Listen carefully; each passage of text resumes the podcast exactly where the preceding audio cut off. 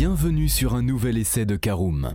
Le nouveau DS7 change beaucoup pour son restylage de mi-carrière. Nouveau nom et nouvelle motorisation s'accompagnent aussi d'améliorations châssis sur la version de pointe, à tel point qu'il est métamorphosé dans cette version performance Itens 4x4 de 360 chevaux à l'essai dans ce podcast.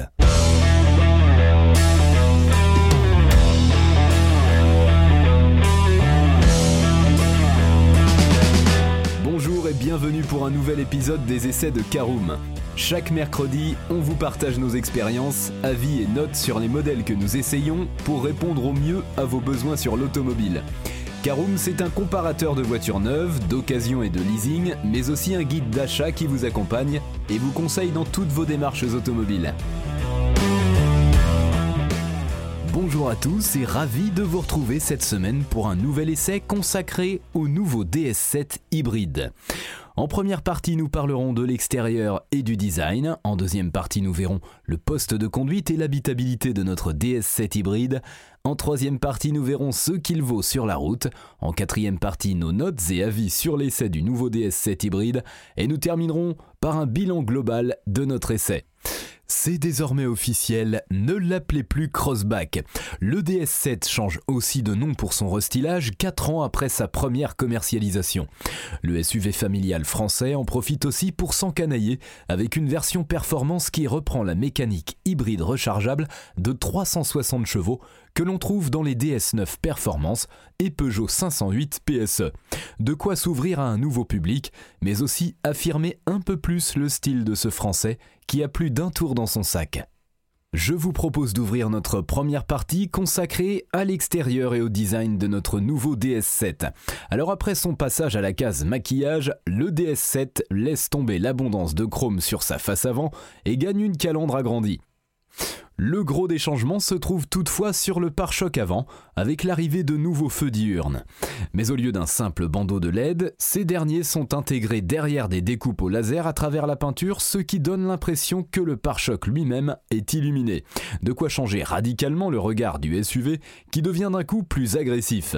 À l'arrière, le haillon de coffre est également redessiné, avec des lignes plus tendues, tandis que le logo DS est désormais apposé, en gros, en plein milieu, surmonté de l'inscription DS Automobile, au cas où vous n'auriez pas saisi le message.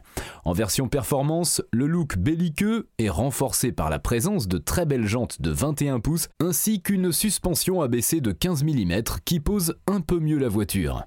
Je vous propose d'ouvrir tout de suite notre deuxième partie, le poste de conduite et l'habitabilité de notre DS7. Alors pas question d'en faire une pure sportive, et l'intérieur rappelle bien que l'on est avant tout à bord d'une auto premium, la présentation est avant tout originale, un peu chargé, bien agencé, et les matériaux utilisés sont plutôt flatteurs. Cuir, métal, plastique de qualité, on ne se sent pas lésé quand on ouvre la portière d'une auto à ce prix-là. Les ajustements sont eux aussi au niveau de l'image de marque revendiquée par DS, tandis que l'espace à bord est appréciable pour 4 adultes. Le coffre suit la tendance avec 541 litres annoncés, mais il n'y a qu'un petit espace sous son plancher pour ranger les câbles de charge. L'écran du système multimédia est nouveau et agrandi, mais il n'est pas pour autant plus intuitif qu'avant.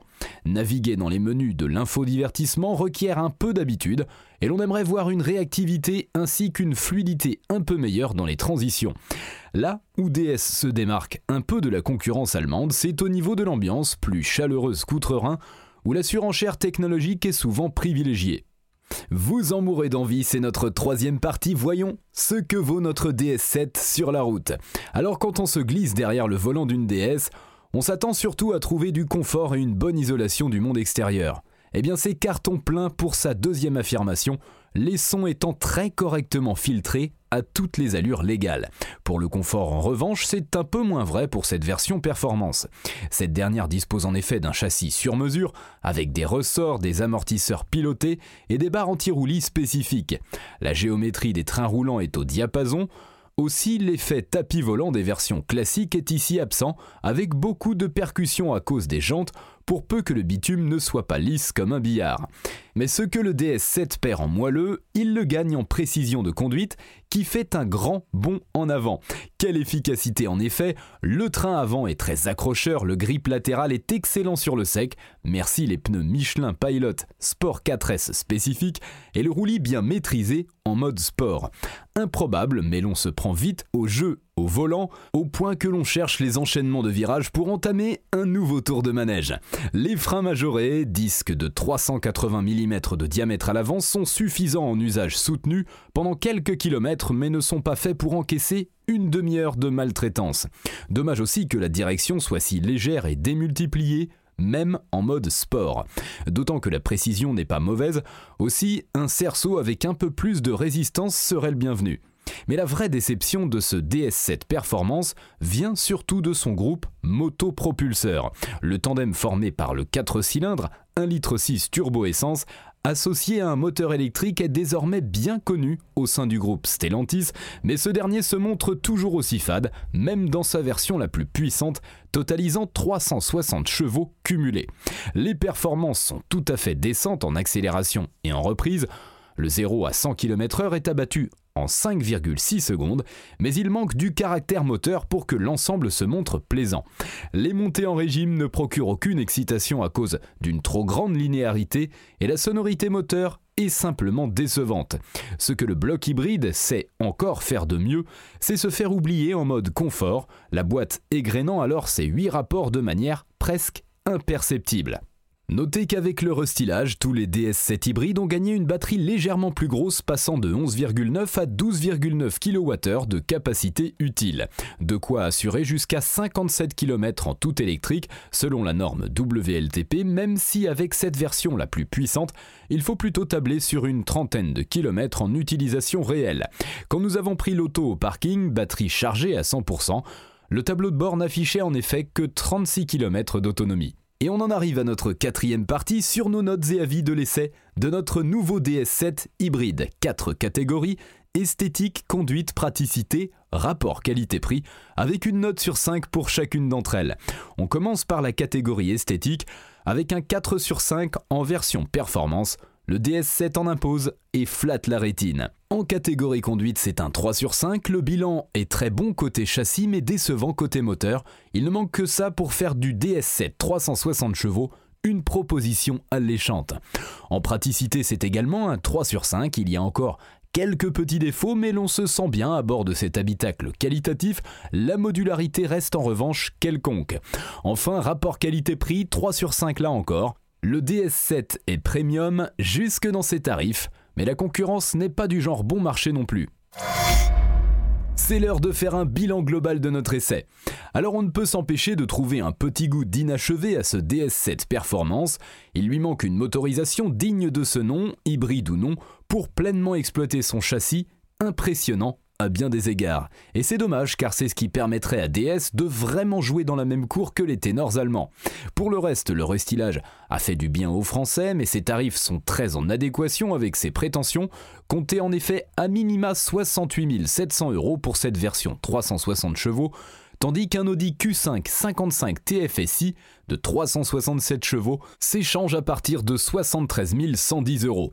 Sachez aussi qu'il existe un diesel de 130 chevaux en entrée de gamme, pour combien de temps encore, accessible dès 44 700 euros. Pour le reste, il faudra forcément se tourner vers l'hybride rechargeable en 225 chevaux dès 53 900 euros ou 300 chevaux 4 roues motrices dès 60 200 euros.